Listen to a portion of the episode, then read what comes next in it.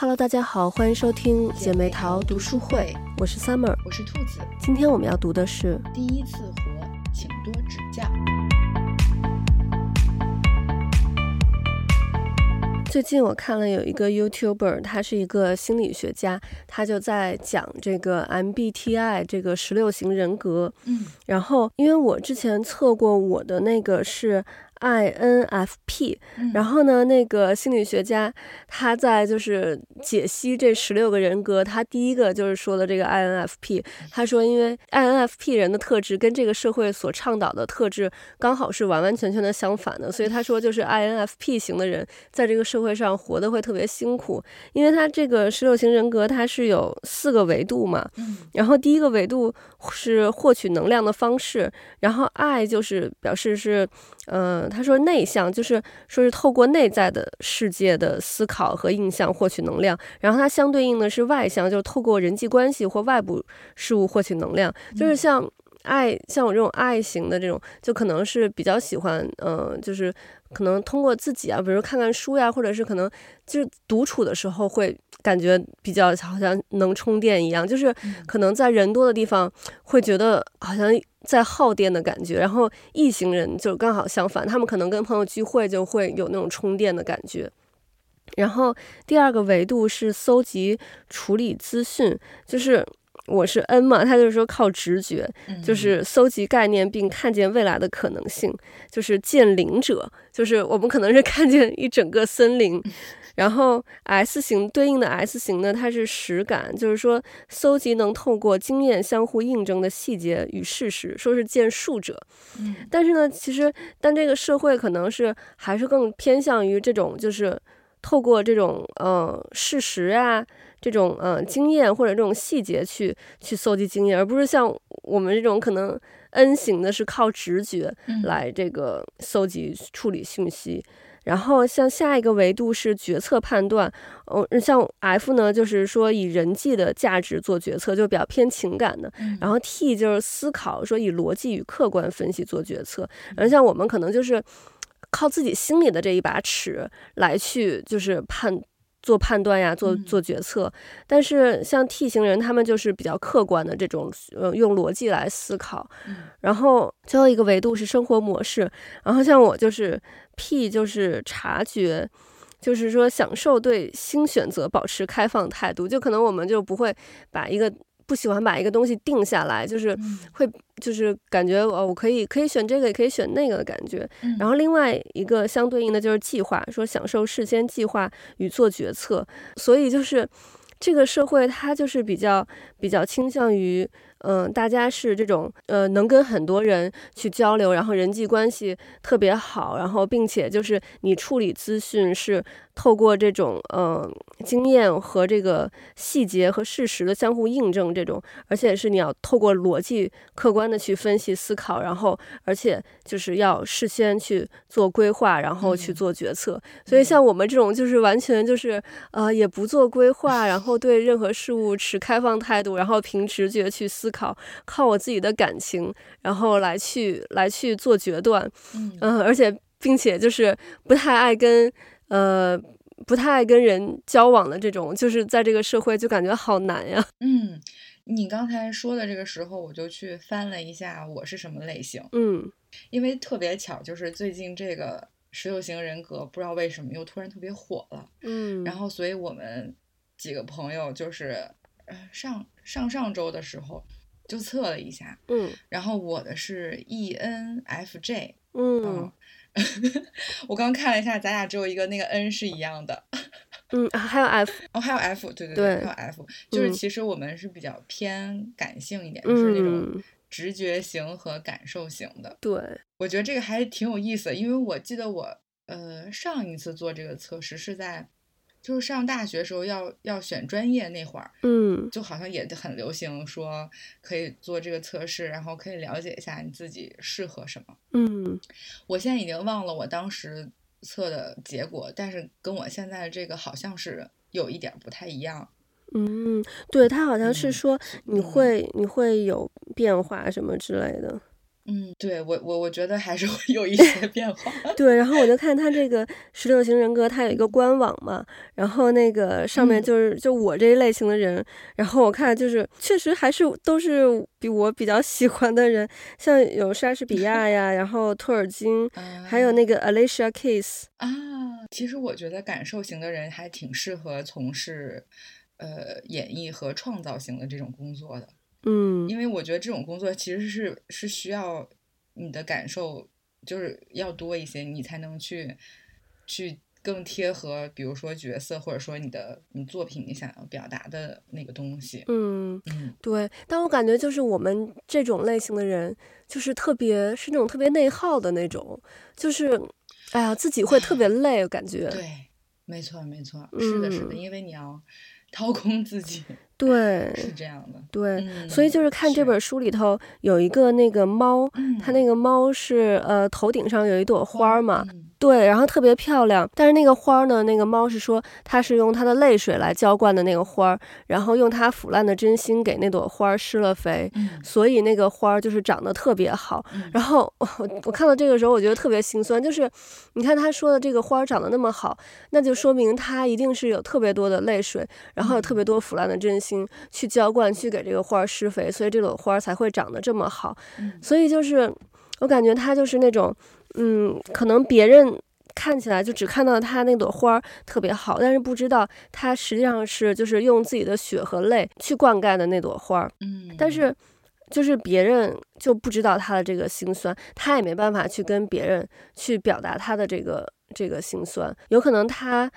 跟别人说他有多辛苦，别人还会觉得他矫情呀，或者是什么之类的。别人会说：“哎，你有一个很很美的花啊，你你你很好啊，你外表很光鲜亮丽，过得很好。”但是就是不知道，实际上他的就是内心非常的煎熬。嗯，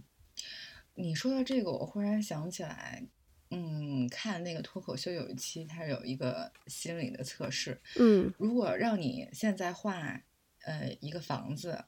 你会给这个房子画一个烟囱吗？你如果不说的话，我我可能不会画，哎，不会画。对，那就是就是对他当时他那一期是一个健康主题，然后就请了一个心理医生来，嗯、就是给这些脱口秀的人，就是、嗯、呃疏解。对，因为因为你不说，我根本不会想到有烟囱。哦，就是他上面做心理测试，我为什么会这么问你？他就是让大家先，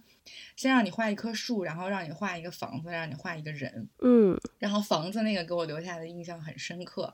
呃，是因为他就是有他们里面有几个人是画了呃烟囱的，然后有一些人没有画。然后他说，画烟囱的人，说明他如果遇到了事情或者他有情绪，他是会向外沟通和疏解的。嗯，但如果没有画烟囱的人，他他如果遇到了一些事情，他的情绪他是会向内收，他是会内在自我化解，嗯、就是不会和和和和外界。所以你刚才说这个，我就忽然想到了这个。是，哦、对你，你其实你刚才说你问完我之后，嗯、然后我就想到可能是。就是是这方面的，但是 我确实是，就是这个我觉得还挺准的。嗯、我我确实是我我的情绪不是很外露的那种人。嗯，就是我我我刚看到他那个，因为他确实画烟囱的那几个人，就都是呃比较外向，是会会对跟别人就是会沟通交流的。嗯，然后然后对我就觉得这个真的还还挺准的。然后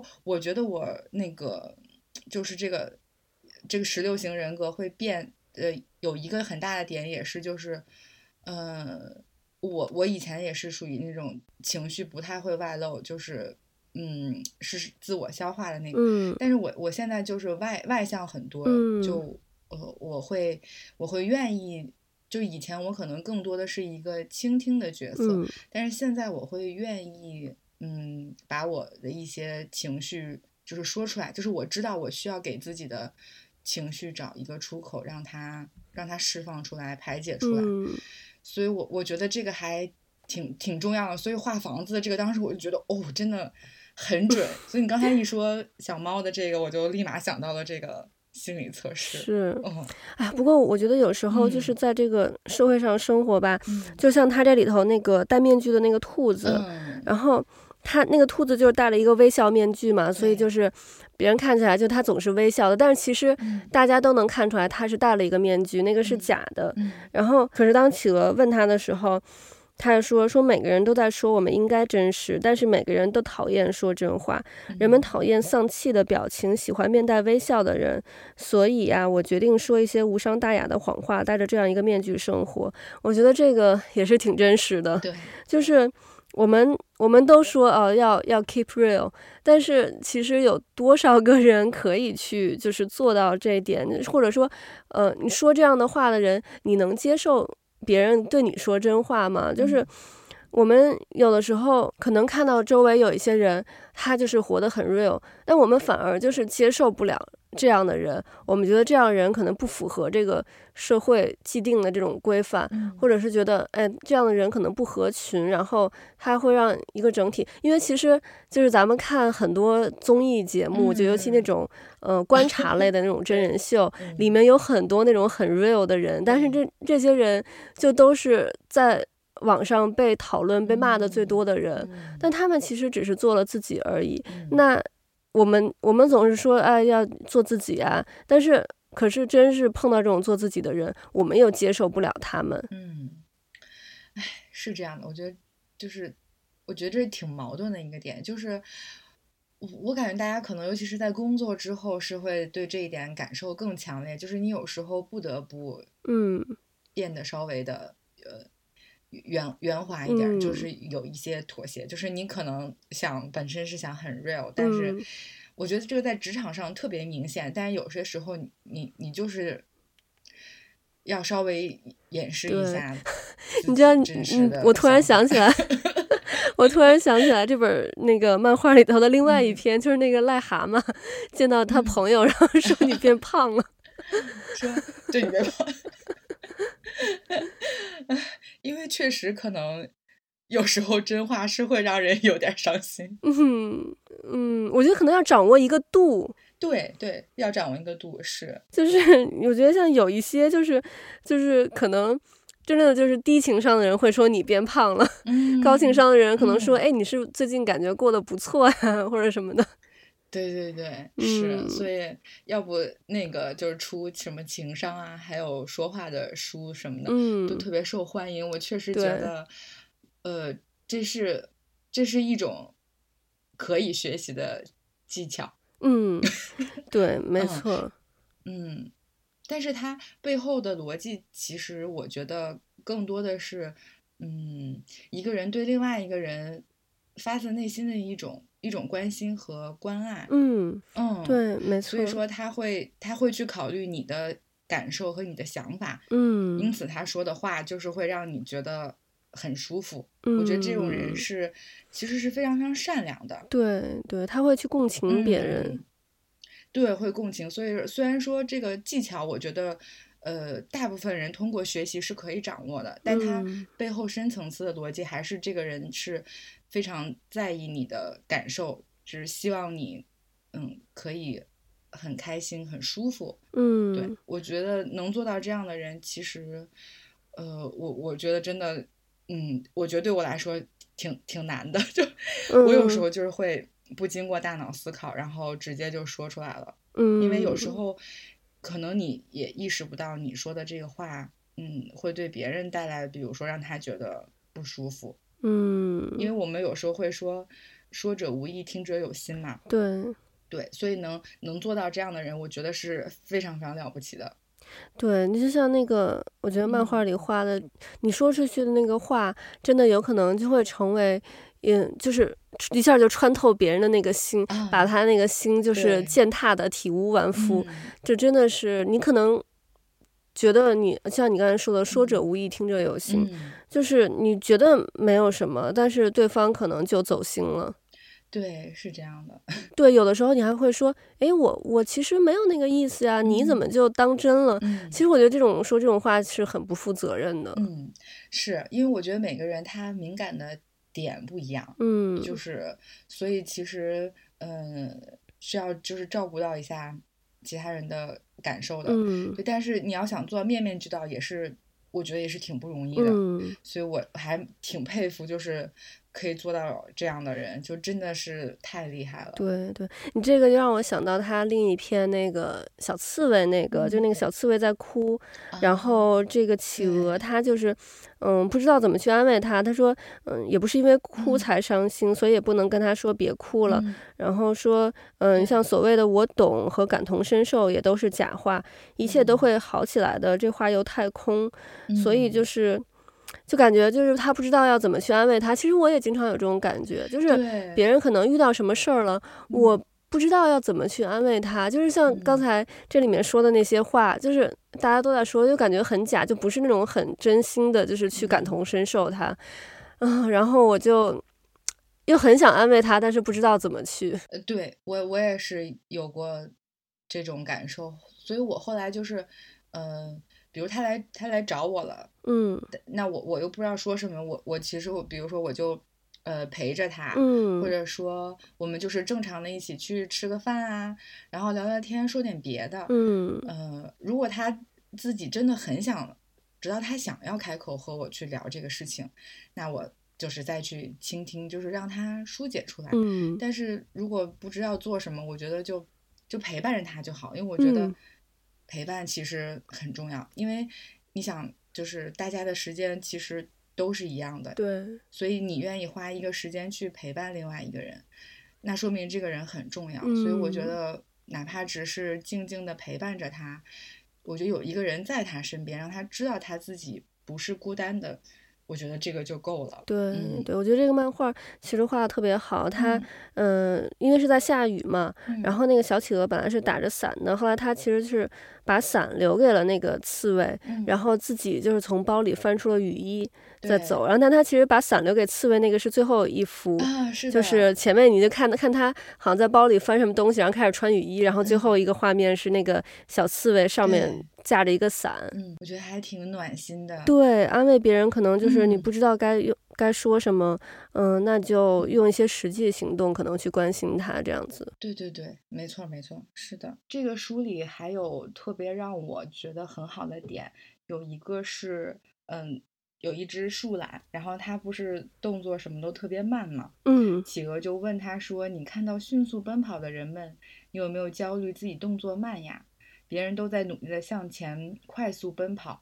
不代表我有问题。然后舒兰说：“我只是按照我自己的速度生活着。”嗯嗯，我当时觉得这个特别好，就是因为现在的生活节奏特别快，每一个人的节奏也都不一样。嗯、我们有的时候其实就是生活是围城嘛，我们有时候可能会羡慕别人的生活，或者觉得他做的特别好，然后就会觉得自己是不是。有问题，可能就会觉得自己做的不够好，还是怎样？嗯，但是我觉得这个时候就要坚定一点，就是像树懒一样，就是那每个人都有每个人的节奏，嗯，不一定说是要和别人的节奏一样，嗯，才能证明自己很优秀。对，嗯，我就觉得这个还挺好的。然后他后面正好还有一个就是关于爱的点，我觉得和这个是很切合的。他说的是被爱。这个是不能成为人生目标的，因为你会不自觉的去做自认为能被疼爱的事情，看人脸色，讨好别人。我想要的人生并不是为了让别人疼爱自己，我想要过的是真正做自己的一生。嗯，我觉得这个和他就是舒懒的那个是就很呼应的。对，嗯，因为我觉得我们在现实生活当中，很多时候还是比较容易会去在意。别人对自己的看法，就是需要别人肯定自己，嗯，嗯，但我们不能完全把所有的事情都放在，就是寄托在别人的身上，嗯，对，所以我就觉得要要自己过自己真正的一生，不要把那么多的权重依赖在他人的身上，这样的话，自己其实能能过得更洒脱一点，更舒服一点，嗯，就是要首先让自己更愉悦。就我觉得这个其实是挺重要，就是先就跟我们之前读的很多书一样，就是你先悦纳自己，嗯，嗯，所以我觉得他这个书里面就是用这种小漫画的形式，但他也提到了这一点，我觉得就更能让大家感受到那个那个情境和感觉，尤其是又联想到就是呃这两天不是也有一个娱乐新闻嘛，然后我就觉得嗯，就是那个女生其实。我觉得他如果通过这个事情，他应该是能体会到这个的，就是嗯，不不去做要让别人就是就是能够疼爱你的事情，就不要过度的去讨好别人，就是不做那种讨好型人格。我觉得这样的话，自己可能就是会。更舒服一点是，我觉得这个就是它前面还有一个是那个小恐龙的那个，嗯，也是跟这个讲的差不多，就是那个小恐龙，他说要找一个自己喜欢的、适合自己的、能做自己的位置。嗯、然后其实这里面这个小企鹅和小恐龙，他们俩就是讨论了两种不同的生活方式。对，嗯。那个小企鹅，他就是说，嗯，难道不应该是你慢慢适应自己所在的位置吗？即使这个位置不是百分之百适合你，是不是应该放弃自己的一部分，顺其自然呢？他那个漫画里画的就是一个拼图，然后那个小恐龙的那片拼图就是跟其他的拼图并不是很合适，然后他就是用那个刀子给画成那个那个拼图的那个样子，然后等于是削掉了他自己的一部分去迎合那个拼图，然后。嗯，小恐龙就说：“也许那也是一种方式吧，但是我得找到适合自己的位置。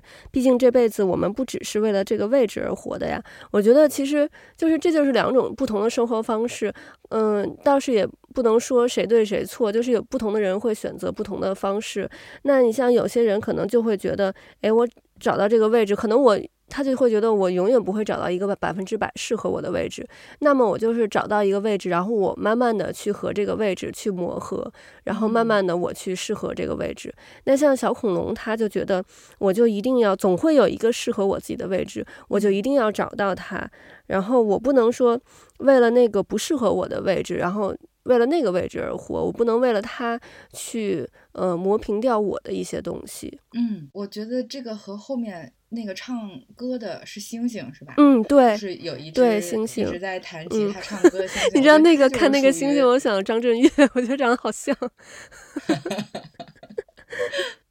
我就觉得看那个星星，他其实就是那种我明确的知道我自己。适合的是什么？就我一定要做那个事情，嗯，就不会向别的事情去妥协。对对对对，而且我觉得这个社会上还有一种人，就是像他后面那个海鸥，嗯，他就是，嗯，他看那个小企鹅头上顶个鲸鱼，然后他就特别不理解，然后他就说：“你干嘛要做这么奇怪的事儿啊？是想特立独行吗？”然后那个小企鹅就说：“不是啊。”然后，然后那个海鸥就说：“可别再这样了，看起来好奇怪。”然后小企鹅说：“我本来就是很奇怪的小动物呀。”嗯。然后那个海鸥说：“那就得改呀，你不能一直这么奇怪吧？”然后小企鹅就说：“嗯，因为我就是因为我跟你的想法不一样，你就说别人有毛病坏掉了。我看总说别人有毛病的你才是真有毛病坏掉了。我觉得这个社会上就是有一些人会这样，他就是嗯。”别人跟他，他觉得别人跟他不一样，那就是别人的问题。他不会尝试着去理解别人，他就觉得，哎，你跟我不一样，那肯定是你不对啊。那不就是，然后他就会可能会去嘲笑那个人，或者是甚至去霸凌那个人。嗯，但是他没有想到，这个社会上就是有各种各样不同的思想、不同的人。嗯，对，就是肯定大家。都不一样的，嗯，我觉得完完全全一样的人是少之又少，嗯嗯，本来就是说大家其实就是一种互相的碰撞嘛，对，像之前，呃，那个小企鹅其实也有问过小金鱼，就是说，嗯，我碰到了这么多小动物，然后我还老给别人提意见和建议，但是我其实自己有的时候也很迷茫，好像也不怎么样，嗯，就这样乱给别人。提建议好吗？然后小金鱼就说：“嗯，我觉得还好呀。每个小动物其实都知道你的答案，不一定就是他们的正确答案，只不过是一种思想的碰撞，相互知道原来别人还有这种想法，而后还是会自己去寻找答案的。所以我觉得这也就是和你说的这个是一样的，就是大家肯定是不一样的。我们每个人的嗯家庭环境、生存的背景啊、住的地方啊都不一样。嗯。”所以想法肯定是会有不同的。那这个时候，其实你想着说尝试去理解别人、了解别人，我觉得这个其实也是很奇妙的一个点。对，就是像小金鱼说，就是哦，原来还有人是这么想的。嗯，所以就是说，其实怀抱一个比较开放的心态，嗯，我觉得挺重要的。嗯、对。是没错，你像这里面他还说嘛，就是他有一个词叫 YOLO，嗯，就是 Y O L O，嗯、呃，就是 You Only Live Once 的那个缩写。嗯、然后其实，嗯，我之前就是一直就是还挺喜欢这种生活态度的。嗯，像他这里面就也说，就因为。人生只有一次嘛，你也没有彩排，然后你就要去面对各种各样的这种艰难险阻，所以他就说，对于没有彩排过的我们来说，有什么理由非得抓着彼此的小失误不放呢？我觉得这个就是像跟刚才一样，就是我们要去尝试着理解对方。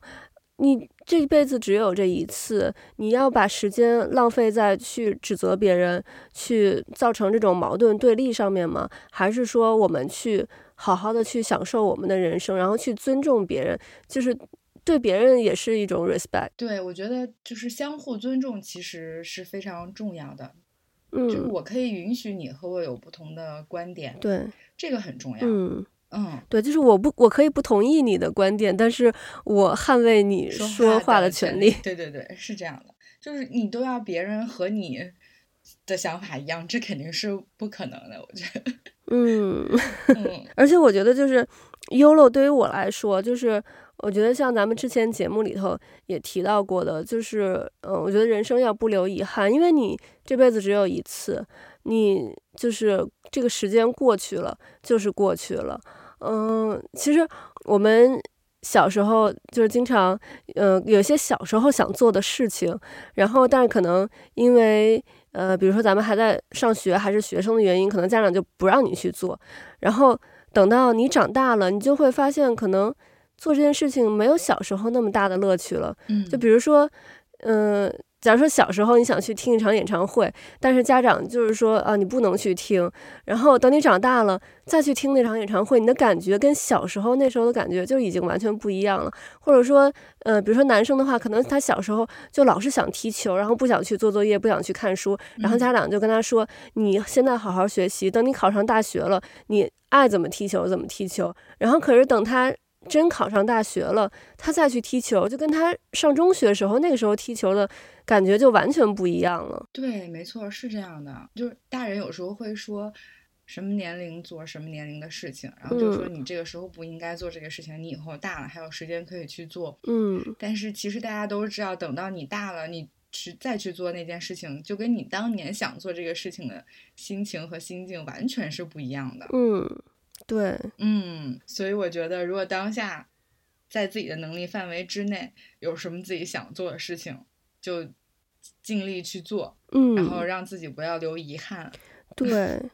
对，没错，而且也不要害怕失败。嗯，你像这个里面，就是它有一个鸵鸟，它一直在练习飞嘛，嗯，然后但是一次一次的失败，但是它。就是我觉得我们其实这个社会经常就是呃教育我们，比如说我们会鼓励别人那个让别人加油啊，然后你是最棒的呀什么的。但是其实这个有的时候就会让大家去害怕失败，但实际上我们应该是要能去接受失败，因为其实失败它。并不是失败了，他你只是试了一种可能不那么成功的方法。那我们试了这种不成功的方法，那我们就可以去掉一个错误的选项。也许我们下一次就能试到那个成功的方法。而且其实失败就是累积失败的这个过程，就是在往成功去迈进的一个过程。你像这里面后面那个绵羊老师，他也在说，就是他其实就嗯。他其实就是有点迷茫，他觉得他就是总是教给孩子一些无法落实的话，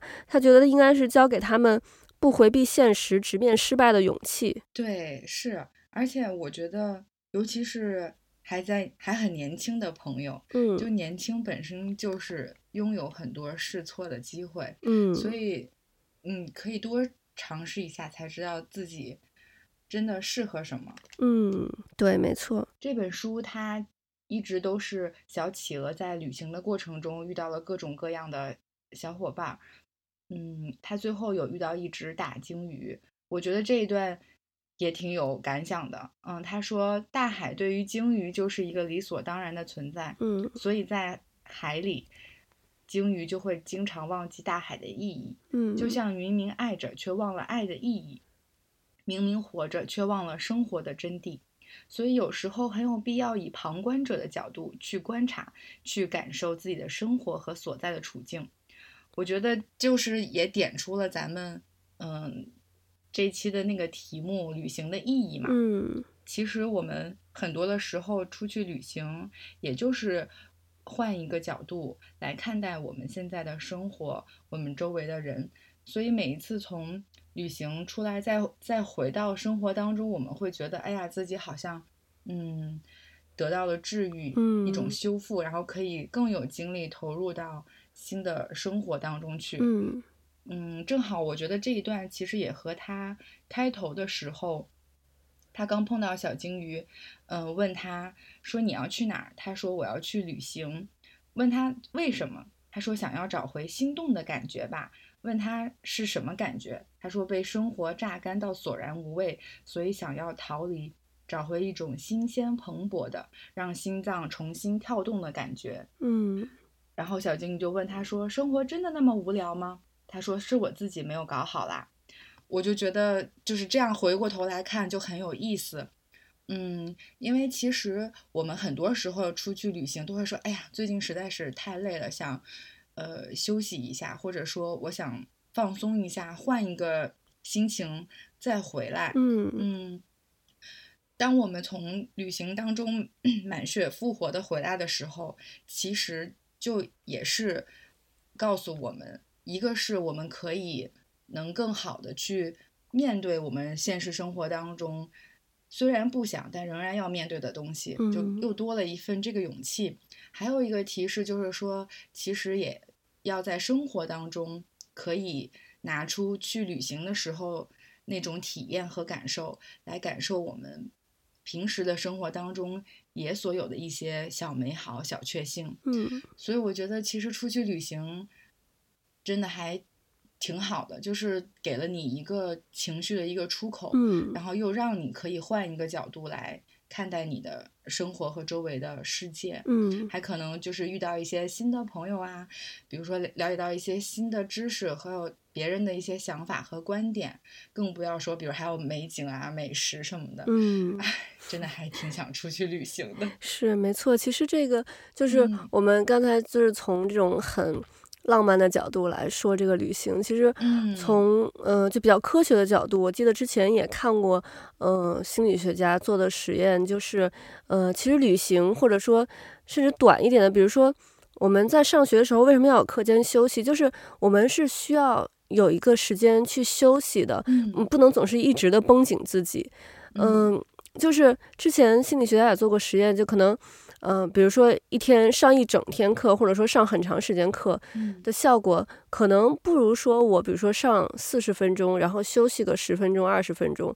然后再去上四十分钟，这样的效果好。所以旅行也是给了我们在这个人生当中，给了我们一个课间休息的时间。我们就是可能工作个一段时间，我们就要需要一段时间去放松，去把自己之前就是工作上工作给自己。积压的那些所有东西，去把它放掉，放空自己，然后出去旅行，遇到一些新的事物和人，然后重新的让自己再用一种新的东西来填充自己，然后再，然后有了这些东西，才有勇气再回到现实生活中，回到工作和学习当中，然后再去把这些东西消耗掉之后，然后就需要再去旅行，再充电。对。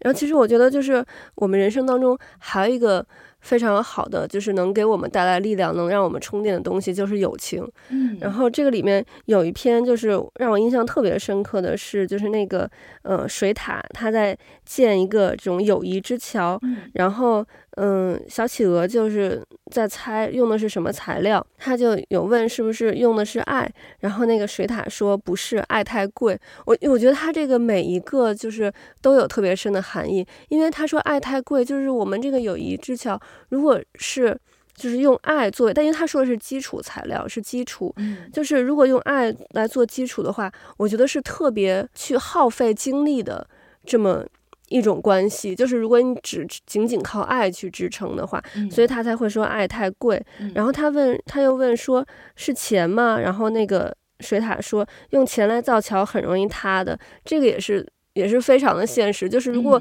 这这段友谊的关系是只建立在金钱之上的话，那这段友谊真的是就很容易就有劲了，就友谊的小船就翻了。对，然后他还问说是理解吗？然后那个水獭就说理解并不是基础材料。然后最后他说这个材料叫信任。他说开始一段关系的理由各式各样，就有可能是因为爱，有可能是因为钱，有可能是因为理解。就是比如说。我们有的人是因为哎，我觉得碰到一个特别志同道合的朋友，觉得我们特别理解对方。但是他说，我们都会用信任不断建造彼此的关系，由信任建造的桥上会有彼此的理解和好感。就是信任是基础，然后上面可以再加上我们这些其他的呃其他的因素。然后小企鹅问：光靠理解无法建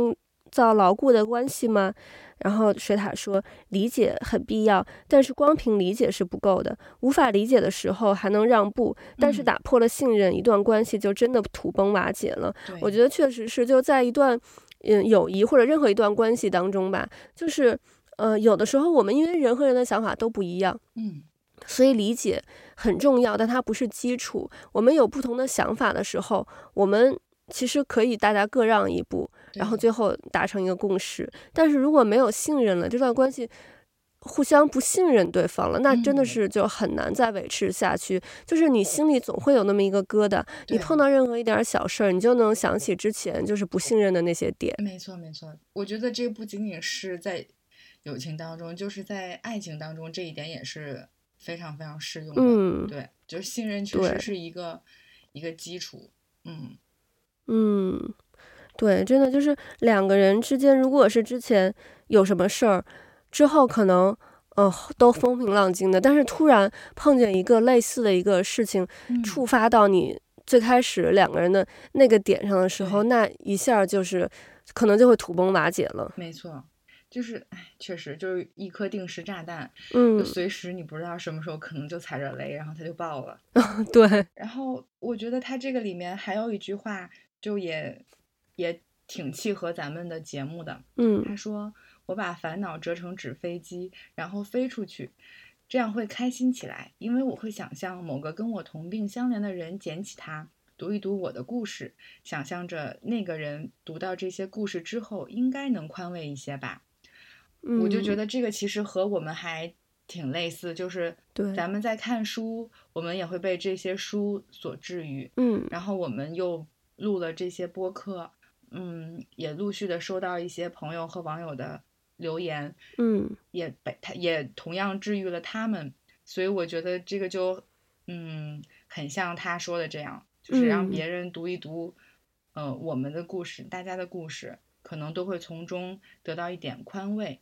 我觉得这个也是一件很治愈的事情。嗯，没错，我觉得这本嗯、呃、漫画还挺好的，就是它里头几乎每一篇嗯、呃、都能让我有一些感想。对对，所以还是挺推荐大家去看一看的。嗯，而且就是我们这个月其实可能都会读一些这种漫画啊，这种就是稍微轻松一点的题目，嗯、因为之前可能。读了一些，就是感觉有一些沉重的，然后所以这个月就是稍微就是 心情稍微好一点儿。对，OK，那我们今天的节目就到这里了，我们下期再见，拜拜，拜拜。